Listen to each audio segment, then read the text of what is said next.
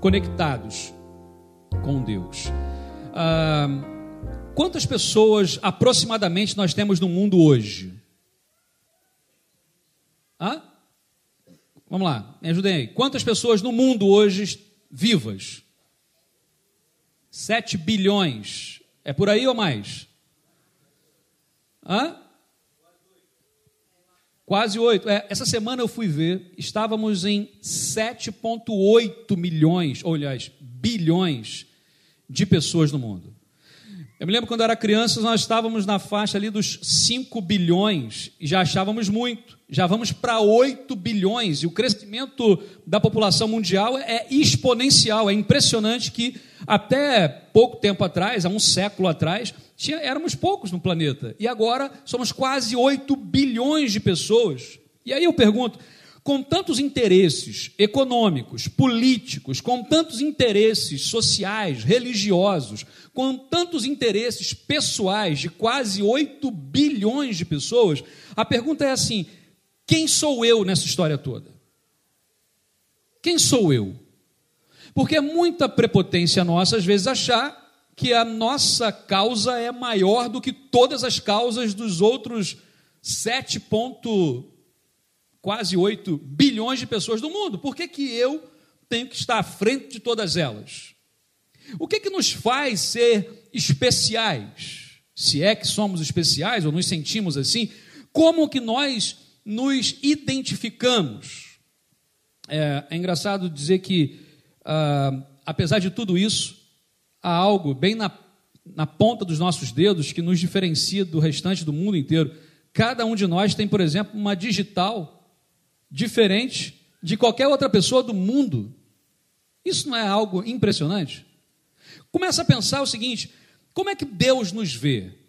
Deus consegue, se Ele é onisciente, Ele consegue saber de todas as coisas. Se Ele é onipresente, Ele está em todos os lugares. Se Ele é onipotente, Ele pode todas as coisas. Deus conhece cada um de nós na nossa intimidade. Deus sabe a nossa história. Deus sabe a história dos nossos pais. Deus sabe a história dos nossos avós. Deus sabe a história das pessoas que estão perto da gente, que às vezes nós nem sonhamos em saber. Antigamente, quando alguém pedia para a gente mostrar quem éramos, normalmente era só um, um cartão, um bilhete de identidade, não é isso? Um cartão cidadão, algum documento que, ó, eu sou eu mesmo, está aqui. E aí mostrávamos um documento. Só que o mundo tem mudado de uma forma absurda.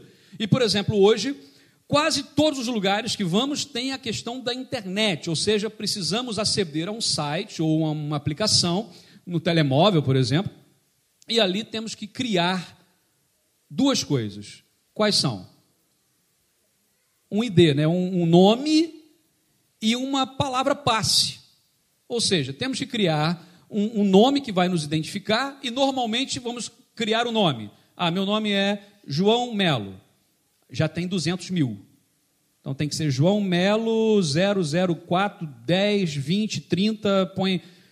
Já tem algum usuário, por exemplo, que, que é assim? É, é, é, o João, se eu puser João então no mundo, acho que é o mais tem é João, né? Então vai ter João para tudo quanto é lado. E temos que pôr uma, criar uma, uma, uma palavra passe, que hoje, no computador ou no, no telemóvel, ele já sugere para a gente palavras passes com 12 caracteres, com traços, com números e caracteres especiais, essa coisa toda. E eu fico assim, ok, eu preciso me identificar no sistema. Quando eu entro com aquele nome e com aquela palavra passe, o sistema sabe que sou eu. Eu fico olhando assim, pensando o seguinte: na, na fé, como é que a gente identifica a nossa fé? Existe um banco de dados onde nós entramos e nos identificamos assim? Deus, quando olha para a gente, Ele conhece quem nós somos, Ele sabe quem nós somos, Ele sabe em que cremos. Não adianta simplesmente declararmos algo e não vivermos aquilo que declaramos. Aliás, mais do que nunca, nossas vidas estão expostas. Há pessoas, por exemplo, que optam por não estarem nas redes sociais, porque as redes sociais são cada vez mais um lugar ou ambientes de exposição. E eu não vejo ninguém pondo na, na, nas redes sociais algo, é, por exemplo, assim: hoje amanheci muito triste, fui demitido do trabalho e põe a foto lá. Alguém faz isso? Eu, pelo menos não. Na maioria das vezes o que eu vejo são sempre fotos de vitória, fotos de viagens, fotos de pessoas felizes. A gente olha, se a gente tiver mal, assim, não entre nas redes sociais, porque você vai ficar mais deprimido. Você vai achar que o mundo inteiro está feliz, só você que está triste. A gente tem uma, uma, uma coisa muito, muito forte nisso, das pessoas quererem mostrar, e nós não somos diferentes, que está tudo feliz. Não se já teve aquela questão de foto, e uma foto que tinha que se fazer em algum lugar, e estava todo mundo brigando. Não, não, mas vai para cá, vai para lá, vem para cá, vai para lá, vem para cá. Aí vai fazer a foto, todo mundo. E faz a foto. Tem umas fotos que eu, que eu tenho que eu falei assim: aquela foto ali não estava bem assim desse jeito. Naquele dia eu estava triste, eu estava chateado, eu, tava, eu tava, tinha acabado de brigar, e, e de repente faz aquela foto, aquele sorriso amarelo, né? Aquela, e vai para a foto. Fica guardado aquilo ali como se fosse. Quem não conhece vai dizer, está feliz. Mas a Bíblia diz que Deus não vê como vê o homem, porque o homem vê o exterior, mas Deus vê o, o coração, o interior. Deus vê o coração, Ele sabe quem nós somos. Meus irmãos, ah, quando nós olhamos a palavra de Deus aqui, a carta aos Colossenses, é uma carta interessante porque Paulo escreve aquelas pessoas que estavam sofrendo pressão na vida, pressão no trabalho, pressão na família, como hoje, por exemplo, nós também sofremos. Vamos ser bem sinceros. Quais pressões nós sofremos? Sofremos pressão, por exemplo, para assumirmos posturas e papéis que muitas vezes não acreditamos. No trabalho, por exemplo, sofremos pressão para sermos ou nos comportarmos de tal forma como aquelas pessoas ali esperam que, mas nem sempre é verdade no coração. Quando eu olho a palavra de Deus, eu percebo que o perigo aqui que Paulo está nos alertando é um perigo da dualidade. Sabe o que é isso? É a gente, nós somos a mesma pessoa, mas em um ambiente nós nos comportamos de uma forma, e no outro ambiente nós nos comportamos de outra forma. E vivemos uma dualidade. Às vezes nós somos os que têm maior fé, e às vezes somos os mais incrédulos. Por exemplo, a gente muitas vezes sabe o que tem que fazer, mas não faz. Mas não faz. Eu sei que tem que fazer, mas não faço. Eu sei que, por exemplo, eu tenho que revelar umas fotos lá para casa, para os porta-retratos lá em casa. E ontem tivemos com um grupo de casais lá e eu fui exposto mais uma vez nessa situação. Né?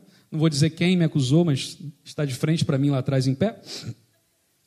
Mas eu sei que eu tenho que fazer, mas eu não faço.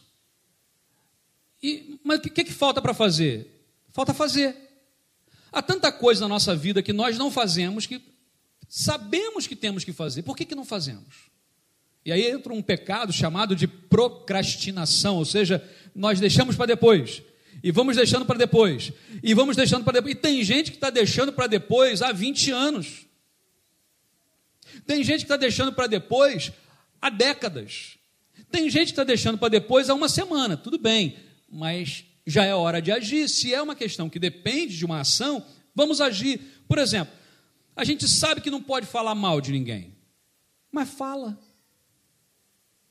A gente sabe que não pode falar mal, mas fala. Então, é, é uma incoerência, uma incongruência. Se fosse num sistema onde nós entramos lá e, e colocamos alguns dados ali, o que, que ia, ia falar? Erro. Está errado, não, não, não consegue. A gente vai preencher, às vezes, um, um, um, aquelas fichas online, né? E, e, e vamos adiante. E ele acusa para nós que tem erros. Enquanto não consertar aqueles erros, não vamos adiante. E a gente acha que na vida a gente consegue ir adiante sem, sem acertar as coisas. Gente, cada passo, um passo de cada vez. Outra coisa, nós sabemos que não podemos ter inveja, mas temos. Nós sabemos que não podemos mentir, mas às vezes mentimos. Os gnósticos, que eram, aliás, uma das heresias que tinham lá em, Colossos, era o gnosticismo, que era o quê? Entre outras coisas, ou dentre outras coisas, o gnosticismo dizia que o conhecimento, quanto mais eu conhecer, mais, mais eu domino aquilo. ok? Mais ou menos isso. E uma das facetas do gnosticismo era assumir que Jesus não era o Cristo. Jesus era mais uma das criaturas espirituais que facilitavam o caminho para a divindade, ok? Por isso que Paulo vai afirmar que Jesus, ele é, nele habita a plenitude, ele é o pléroma, ele é pleno. Com Jesus nada mais é preciso, ele supre tudo em todos para sempre. Mas os gnósticos tinham uma mania de dizer o seguinte: façam isso, aliás, não pode fazer isso, não pode falar aquilo, não pode se vestir desse jeito, não pode falar. É o, aquela coisa do controlo por negativas. E vamos ser bem sinceros. Enquanto cristãos, quantas vezes na nossa história nós aprendemos pela negativa? Não podemos fazer isso, não podemos fazer aquilo, crente não faz isso, crente não faz aquilo, crente não faz aquilo outro. Eu digo para vocês, ah, apesar de no, no, lá na, na, lei, não é? Fala assim: não matarás, não adulterarás, não cobiçarás, não adorarás outros deuses. As negativas lá, e o texto é hebraico, é uma outra maneira de, de se interpretar. Mas quando olhamos aqui para a nossa questão e olhamos para o cristianismo, o cristianismo é muito mais pelo que se deve fazer. Nós deixamos de fazer algumas coisas porque fazemos outras. Percebe isso? É, essa é uma situação muito importante. Nós deixamos de fazer, enquanto cristãos e servos de Deus, deixamos de fazer algumas coisas porque fazemos outras. Paulo sempre vai dizer assim: ah, falem a verdade e não mintam mais. O que, que ele está dizendo? Para deixar de mentir, tem que falar a verdade. Façam e não ah, deixem para depois. Com outras palavras, obviamente, Paulo vai dizer isso aos Efésios, por exemplo. Façam e não deixem para depois. O que, que ele está dizendo? Eu só não vou deixar para depois se eu fizer. Porque se eu não fizer, eu estou deixando para depois. As nossas ações, as nossas palavras, nossas vidas, elas não são pela negativa. Nos, no marketing, de uma forma geral, e, e, na igreja nós precisamos corrigir isso algumas vezes, que é muito forte, é assim: não, não fala assim, ah, não beba outros refrigerantes, beba esse. É assim que faz? Não, normalmente é beba, ponto. Compra, ponto. Esteja, ponto. É na afirmativa, é o imperativo, na forma afirmativa. Porque se nós nos comprometermos com o que temos que fazer, não teremos que nos preocupar com aquilo que não podemos fazer. Deu para entender isso? Se nós nos comprometermos com aquilo que temos que fazer, nós não nos preocuparemos com aquilo que nós não podemos fazer. Porque, meus irmãos, se, nosso, se a nossa fé em Deus, se o cristianismo que a gente vive é um cristianismo que enjaula, que acorrenta, ele não liberta. E há pessoas dentro do cristianismo que vivem assim. Não, eu não posso fazer isso porque isso é assim. Eu não posso fazer isso porque isso é assim. Eu não posso seguir adiante, eu não posso ficar para trás, eu não posso para a direita, eu não posso para a esquerda. Ah. Na classe da escola bíblica nós falamos ali agora o seguinte: quando Deus fala para Josué, né, medita no, no livro da lei de dia e de noite. Aí depois, não se desvie nem para a direita nem para a esquerda, mas permaneça aqui firme. A ordem é que se eu permanecer firme, eu não me desvio. Agora, se nós ficarmos preocupados em não nos desviarmos, não permaneceremos firmes. Deu para entender a lógica? É assim que Deus age. Deus fala o seguinte: ah, eu dou a vocês uma nova vida.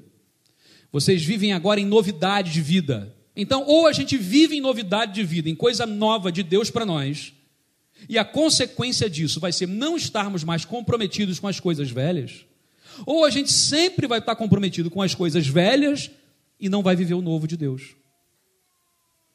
Parece paradoxal, mas é a linha que o Senhor Deus nos traz, conectados com Deus. Se pegarmos essa ilustração de que temos que pôr o nosso nome, qual nome, qual a palavra passe, qual é o sistema, né? Se abrirmos, por exemplo, um telemóvel e cada vez mais isso vai se tornando comum, até as pessoas mais idosas começam a ter que entrar nesses sistemas ou pedir alguém para fazer, porque daqui a pouco a gente não consegue mais fazer nada se não for assim. Se pegarmos essa ilustração, essa metáfora e trazermos para o mundo espiritual, para a nossa relação com Deus, para a nossa relação com o próximo, para a nossa relação com o mundo de uma forma geral, enquanto igreja de Jesus, enquanto igreja de Cristo, a, a exortação aqui é: permanece conectado com Deus. De que maneira? Na rede certa. Às vezes nós chegamos em algum lugar e olhamos as redes que estão disponíveis para serem conectadas, mas algumas nós não temos direito a acesso. Não temos a palavra passe, às vezes o sinal está fraco, às vezes nós não temos a permissão, apesar de estarem abertas. E aí a palavra é a seguinte: a rede certa é Jesus. Como que nós nos conectamos? Em que rede conectamos? Em Jesus Cristo. Olha o texto bíblico diz, ah, versículo 1 do capítulo 3 de Colossenses. Portanto, se fostes ressuscitados juntamente com Cristo, buscai as coisas lá do alto, onde Cristo vive, assentado à direita de Deus. A nova versão internacional vai dizer assim: portanto, já que vocês ressuscitaram com Cristo, procurem as coisas que são do alto, onde Cristo está assentado à direita de Deus. A nova tradução na linguagem de hoje diz assim: vocês foram ressuscitados com Cristo. Afirmativa. Portanto, ponham o seu interesse nas coisas que são do céu, onde Cristo está sentado ao lado direito de Deus. Meus irmãos, ressuscitados com Cristo aqui, é para nós não confundirmos, não perdermos de vista qual é a direção para a qual seguimos. Podemos estar na direção certa e no sentido errado. Sabe a diferença? Por exemplo, se eu tenho que ir da vossa direita para a esquerda, eu estou, uh, lá é norte, correto? Norte e sul. Então, eu estou no sentido norte-sul. Eu estou, aliás, na direção, na direção norte-sul. Mas eu estou no sentido norte. Eu posso estar na direção norte-sul, mas no sentido sul. Há pessoas que estão na direção certa, mas no sentido errado.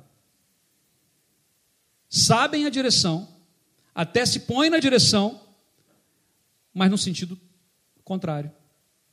O que a Bíblia nos exorta é o seguinte: nós não podemos confundir isso, nós fomos ressuscitados com Cristo. E o se não é aqui uma condicional, mas apenas uma, ah, como é que eu vou dizer, uma função retórica, não é? É como assim, se, é claro que, se o céu fosse azul, estaríamos é óbvio que o céu é azul, então é, é apenas uma expressão nesse sentido.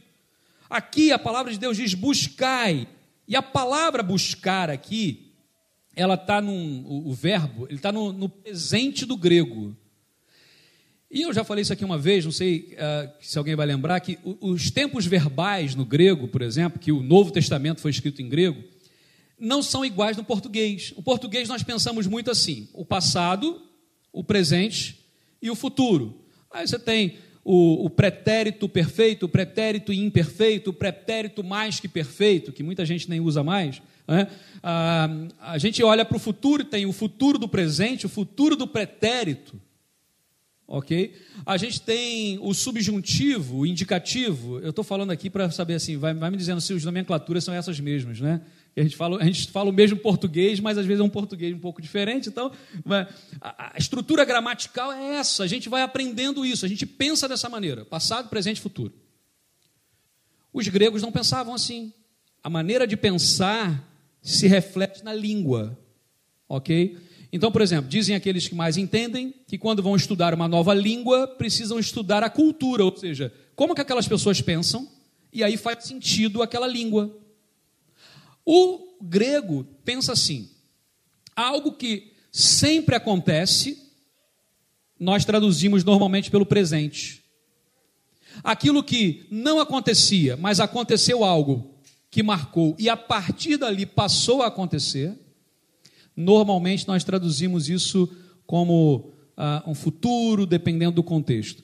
E tem um outro tempo verbal que nós praticamente não temos, que é o auristo, que é uma coisa que só acontece uma vez e nunca mais. Por exemplo, fulano nasceu. Ponto. No grego seria no auristo. Por quê? Só se nasce uma vez. Fulano morreu. Pum, morreu, acabou. Eu almocei ontem. pum, só almocei uma vez. Tem gente que almoça duas, mas não vamos entrar nesse mérito, ok? Mas uh, seria uma coisa pontual. Por exemplo, um tempo verbal que está no Auristo, no Novo Testamento, é sobre a morte de Jesus, o sacrifício de Jesus. É de uma vez para sempre, não precisa de repetição. O sacrifício de Jesus é suficiente para a salvação de todo aquele que crê em todos os tempos. É auristo. Nesse caso aqui está no presente. No presente seria traduzido para nós, melhor tradução seria no gerúndio.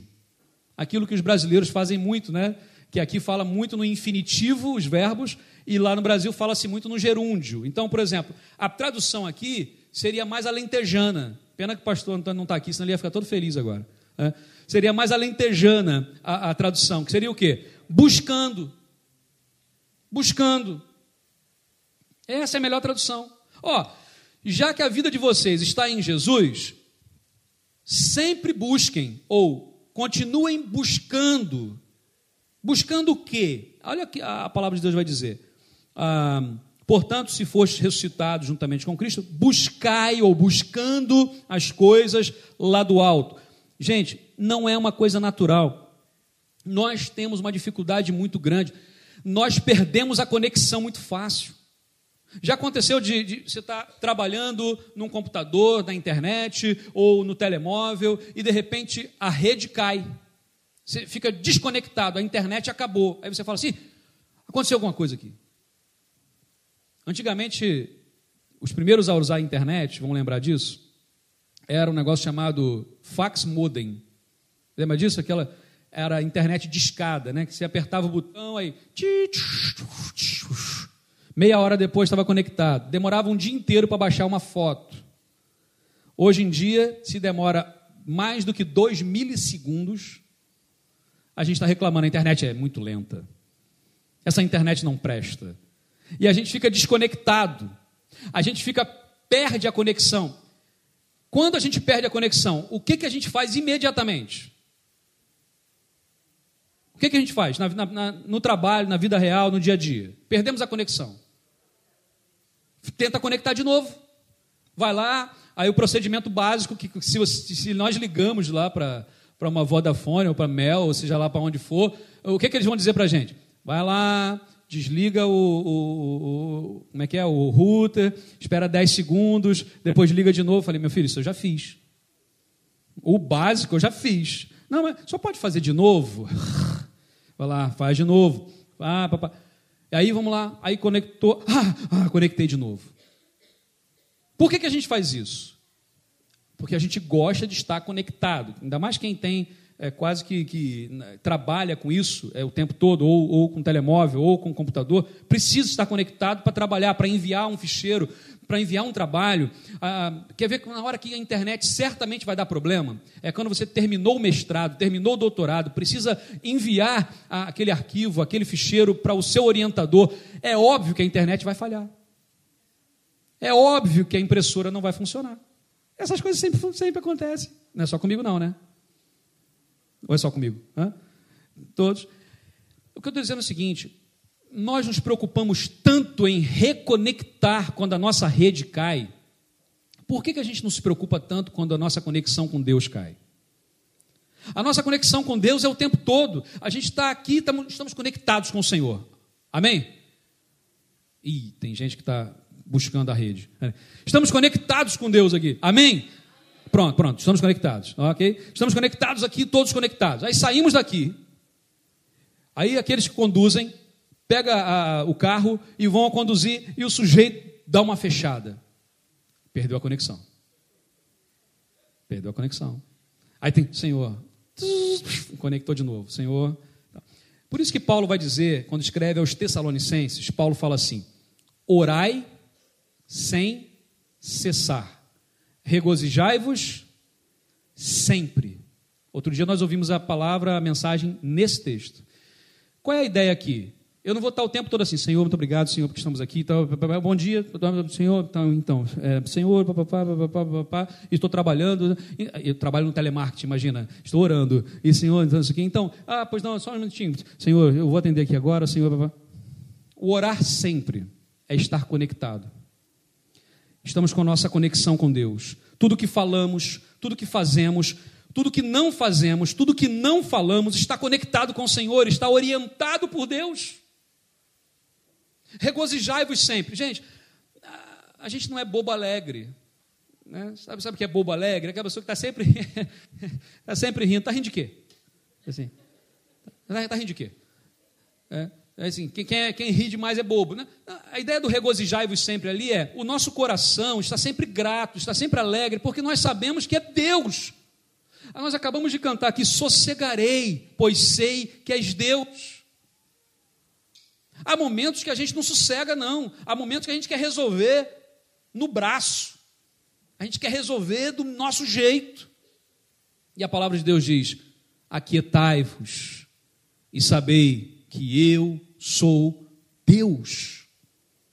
O salmista vai dizer assim: Senhor, na oração que ele faz, eu esqueci o número do salmo agora, mas depois eu posso lembrar. Ele vai dizer assim: Senhor, põe uma guarda na minha boca. O que ele está dizendo é: Senhor, põe um batalhão de anjos para não deixar eu falar besteira para não deixar eu falar demais, para não deixar eu ferir ninguém com as minhas palavras. O salmista fala isso. Por que, que nós também não podemos clamar ao Senhor assim? Senhor, põe um exército de anjos, Senhor, na minha boca. Põe um exército de anjos, Senhor, nos meus olhos. Porque a Bíblia diz que os nossos olhos ali é por ali que entra. Os nossos sentidos são dados por Deus, é claro para nos relacionarmos com o próprio Senhor, nos relacionarmos com as pessoas, com a natureza. Mas se não nos ah, atentarmos, esses mesmos sentidos nos levam para longe do Senhor. Aqui entra uma caminhada de vida ética, e aqui assentado à direita de Deus. A palavra assentado aqui é, é mais ou menos aquela ideia que nós temos lá em 2 Coríntios, segunda carta de de Paulo aos Coríntios, capítulo 2, versículo 4 em diante, se eu não me engano.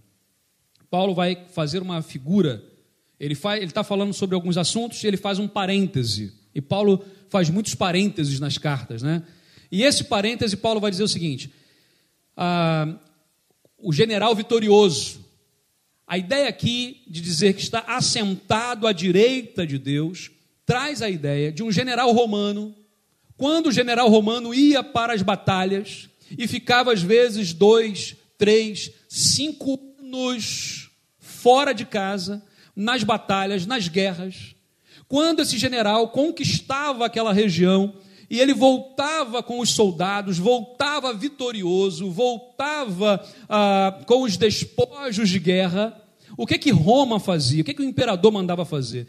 toda a cidade parava, fazia-se uma espécie de paredão de pessoas de um lado e de outro, e em todo lugar ah, ah, começavam-se a queimar incensos, a fazer barulho nos lugares certos.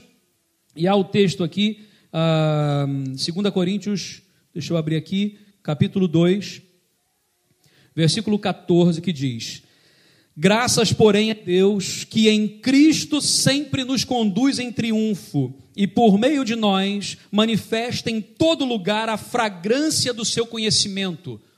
Porque em todos os lugares, quando as pessoas sentiam aquele cheiro e o barulho que se fazia em Roma, sabia-se, um general vitorioso está voltando. E as pessoas então corriam para lá para ver aquele general. E diz o texto: porque nós somos para Deus como um bom perfume de Cristo. Nós somos o bom perfume. As pessoas, quando estão perto da gente, precisam lembrar que Jesus é o Senhor. Precisam lembrar que há um Deus que ama, que há um Deus que se fez um de nós, que há um Deus que morreu na cruz em nosso lugar, que há um Deus que nos dá nova vida hoje. E aí ele vai dizer: para esses, cheiros de morte para a morte. Para aqueles, aroma de vida para a vida. Ele está dizendo o seguinte: o general romano era visto naquela região, para os inimigos, era morte, mas para Roma, era vida. Esse é o paralelo. E ele vai dizer ainda: que quem, porém, é suficiente para estas coisas, porque nós não estamos como outros, mercadejando a palavra de Deus. Antes, Em Cristo é que falamos na presença de Deus com sinceridade e da parte do próprio Deus. Esse general romano voltava e as pessoas faziam barulho e os despojos de guerra estavam ali, os escravos que voltavam acorrentados, as riquezas do povo inimigo, e lá no carro mais alto estava o general sentado. Toda a glória sendo dada a ele, toda a honra sendo dada a ele. Por isso que nós falamos que o nosso general é Cristo. O nosso general é Cristo. A ele toda a honra e toda a glória seja dada. É a Ele que nós devemos a nossa vida, porque Ele foi e nos conquistou. Meus irmãos, se eu sou um despojo de guerra do Senhor, amém. Liberto fui e hoje sou cativo por amor ao Senhor Jesus. Nós somos salvos pela graça de Deus. Ele diz assim: Ele está assentado à destra de Deus, à direita de Deus, e esse era o sinal de maior honra a um general, quando podia se sentar ao lado direito de um imperador, próximo ali, a honra. O Senhor Jesus, ele nos dá a bênção que veio dos altos céus. Colossenses capítulo 1, versículos 21 e 22 diz: Antes, vocês estavam longe de Deus e eram inimigos dele por causa das coisas perversas que vocês faziam e pensavam. Mas agora, por meio da morte do seu filho na cruz, Deus fez com que vocês fossem amigos ou ficassem seus amigos, e a fim de trazê-los à presença para serem somente dele, não tendo nem mancha, nem culpa, mas com o Senhor. Se estamos conectados com Deus, precisamos estar na rede certa. Não podemos estar numa direção e no sentido oposto. Estamos conectados com Jesus, a rede é Jesus. Conecte-se com Jesus ou em Jesus, em Cristo. Segunda a palavra é permanece conectado. Mas agora, qual é a palavra passe, pastor? A palavra passe é Jesus. A palavra Jesus significa salvação, e a Bíblia diz: mantenham o pensamento nas coisas do alto e não nas coisas terrenas, porque vocês morreram e agora sua vida está escondida em Cristo ou com Cristo, em Deus. A ideia aqui é de manter o foco. A coisa mais fácil que tem é a gente perder o foco. Quer ver uma coisa? Nós hoje temos muitas distrações. Nós estamos aqui, mas temos um telemóvel à mão. O telemóvel vibrou. A tendência nossa é querer ver o que, que, que é isso. Nós estamos aqui e uma criança ao lado faz um barulhinho, nós viramos nos distraímos. A, a luz piscou, olhamos, nos distraímos, perdemos a, a conexão. Perdemos. Manter o foco é o nosso grande desafio. Mais uma vez, lembrando de Josué, mantenha-se firme de dia e de noite. Não se desvie nem para a direita, nem para a esquerda, mas permaneça aqui. Assim como Moisés foi fiel, seja fiel também. E a promessa de Deus é: e eu o farei prosperar. E a prosperidade aqui é muito além dessa teologia da prosperidade que se fala hoje. Se fala de plenitude. Deus estava aqui, ali, fazendo uma promessa plena para Josué. Sem Jesus não existe conexão. Lucas capítulo 6, versículo 45 diz que a boca fala do que o coração está cheio. A nossa boca está conectada com o coração. Não adianta, falávamos também ali na escola bíblica ainda há pouco assim, às vezes nós medimos as palavras. O que, que nós vamos falar, o que, que vamos dizer, mas no rompante, numa situação extrema, numa situação que temos que reagir rápido, é o que está no coração que vale. E se nós falamos só palavras bonitas o tempo todo, mas na hora que cai aquela lata no dedinho do pé, ali sai o que estava no coração. O que, que sai no coração? Alguns disseram, aleluia. Esses são mais santos. Ok? Agora, outros vão dizer outras coisas. É o que está no coração. Quando a gente está ah, com uma pessoa e a pessoa tira a gente do sério, o que sai da boca, muitas vezes é o que estava no coração. E depois a gente pede desculpas. Isso acontece muito entre casais, por exemplo. Ah, desculpa, aquela hora eu estava com a cabeça cheia. Não era a cabeça que estava cheia. Aquilo já estava lá guardado. Em algum momento falamos porque não conseguimos nos policiar ao ponto de não falar. Então, o problema não é só aguarda na boca, do lado de fora, mas é Senhor, muda o interior, muda o coração. Porque se o coração está bom, as palavras vão ser boas, as ações serão boas. E ele ainda vai dizer: porque vocês morreram. Entendamos aqui, aqui a figura do batismo está sendo trazida à mente. A, a ideia do batismo é exatamente essa, né, de morrer e de ressuscitar. Então vocês morreram porque vocês estão com Cristo. E a palavra de Deus diz ah, no Salmo 119, versículo 11: Escondi a tua palavra no meu coração para não pecar contra ti. Se a palavra de Deus estiver no coração, não pecaremos contra o Senhor. Agora, se eu. Aquela, aquela ideia de novo, ah, eu não posso pecar contra Deus, então eu não posso pecar contra. Em algum momento eu peco contra Deus. Porque tem que vir do coração, é de dentro para fora, não de fora para dentro. Qual o problema das religiões? Qual o problema da religiosidade? Isso eu tenho batido contra isso há muito tempo, há anos que eu falo isso. Gente, Deus não se alegra com religiosidade. Deus quer de nós relacionamento. Tanto é que Jesus nos chamou para sermos discípulos. Sabe qual é a diferença de um religioso, de até um crente verdadeiro em Jesus, para um discípulo de Jesus? É que o crente, ele quer ir para o céu. Qual crente não quer ir para o céu? Quem quer ir para o céu aqui? Por favor. Né? Queremos para o céu. Agora, qual é a diferença do, do, do discípulo? O discípulo quer ir para o céu também? Ele quer ir para o céu, mas ele quer levar junto com ele o maior número de pessoas que ele puder. A nossa preocupação tem sido só ir para o céu? Somos até crentes. Mas se a nossa preocupação é ir para o céu e levar pessoas conosco, somos discípulos. E Deus nunca nos chamou para sermos apenas crentes. Porque crente, o melhor deles é o diabo.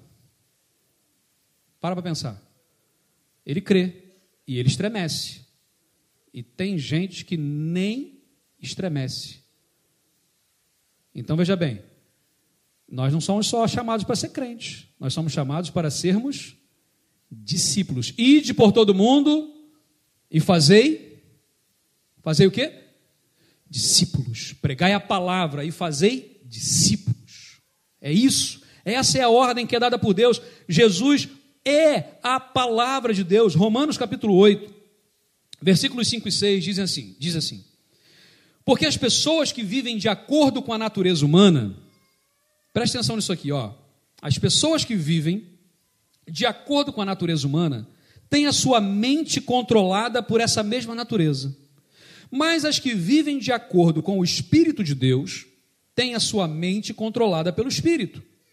As pessoas que têm a mente controlada pela natureza humana acabarão morrendo espiritualmente. Mas as que têm a mente controlada pelo Espírito de Deus terão a vida eterna e a paz.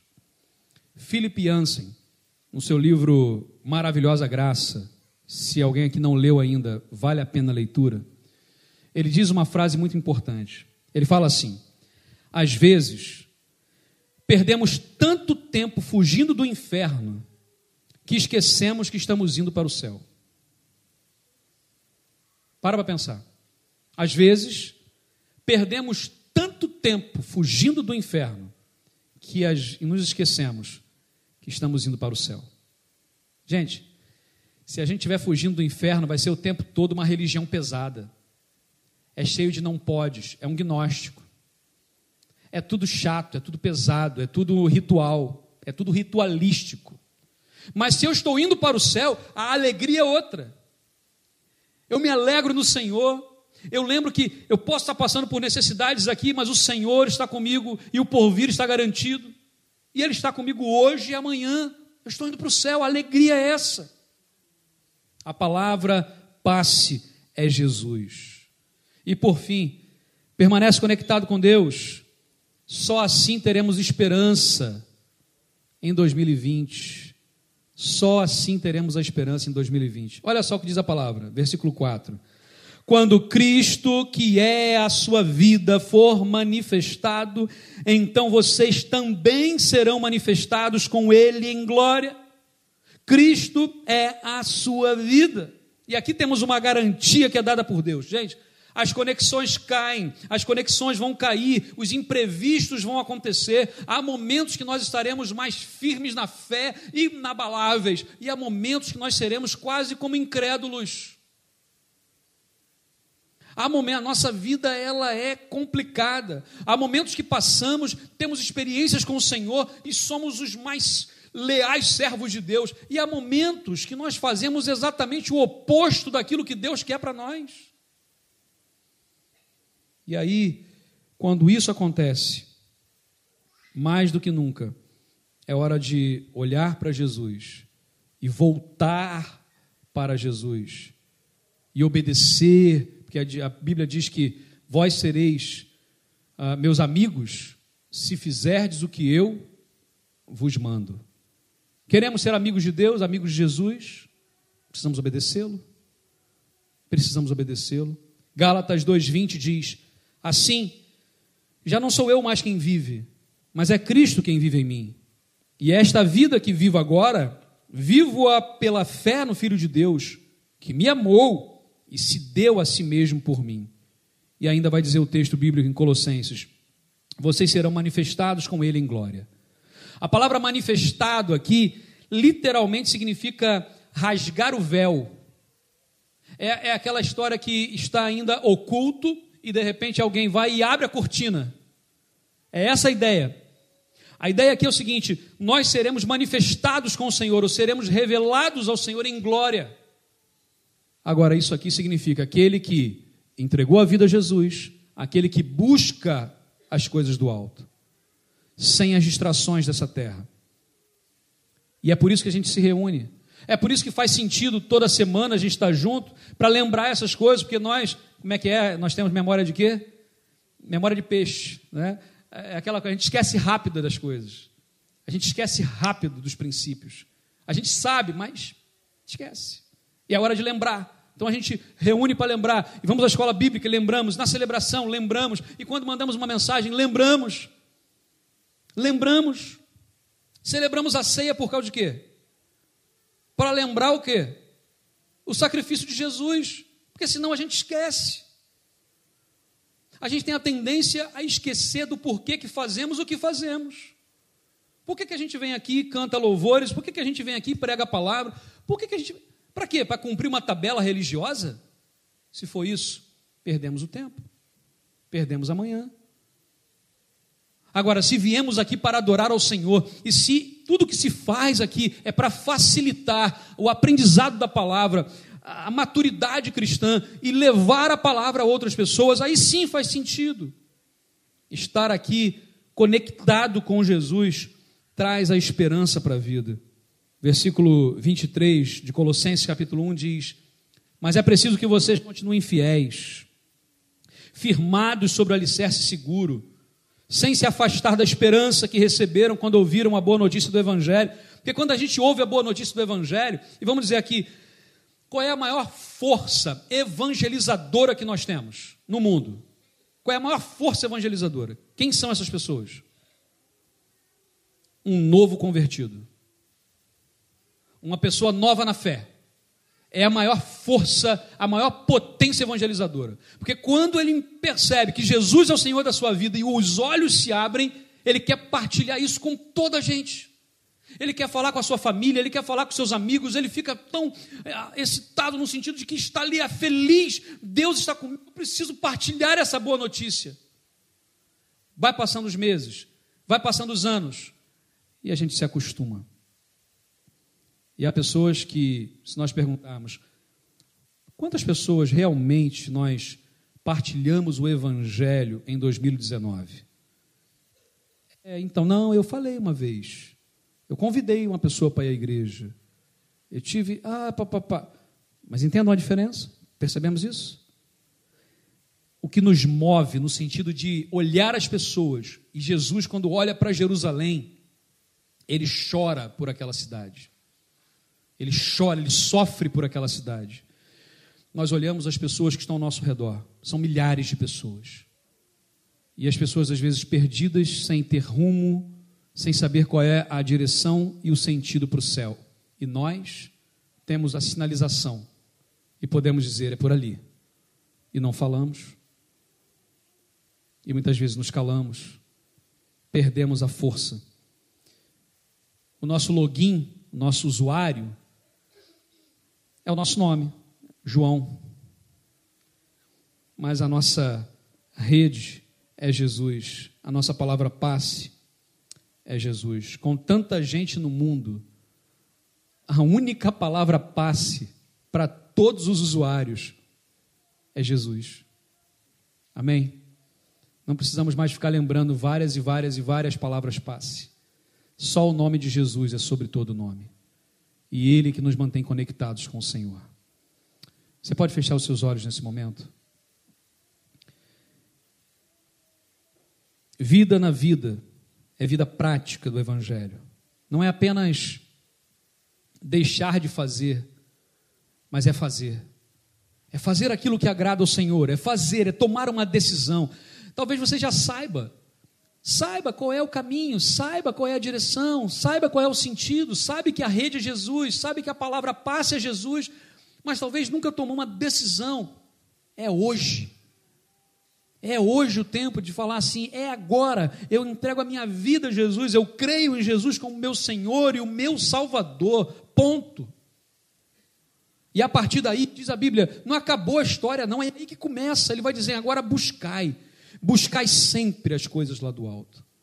E o Senhor Jesus está sempre disposto, Ele está sempre conosco. Ó Deus, obrigado, Pai, porque a tua palavra ela é sempre direta aos nossos corações. Obrigado a Deus porque a tua palavra é o alimento para as nossas vidas. E ela vem de encontro àquilo que precisa ser mudado e transformado. Ela muitas vezes nos incomoda, ela espeta, mas também a tua palavra vem ao encontro daquilo que já temos tomado e fortalece o nosso caminho, fortalece o nosso coração. É nesse instante, ó Pai, que nós clamamos ao Senhor e queremos estar conectados com Deus. O tempo todo conectados com o Senhor. E se perdermos a conexão, é parar e reconectar. Através da leitura da tua palavra, através da oração, através da comunhão. Assim crescemos juntos para a honra e para a glória do nome de Jesus, ó Pai. Em nome dele nós oramos, ó Pai. Amém, Senhor.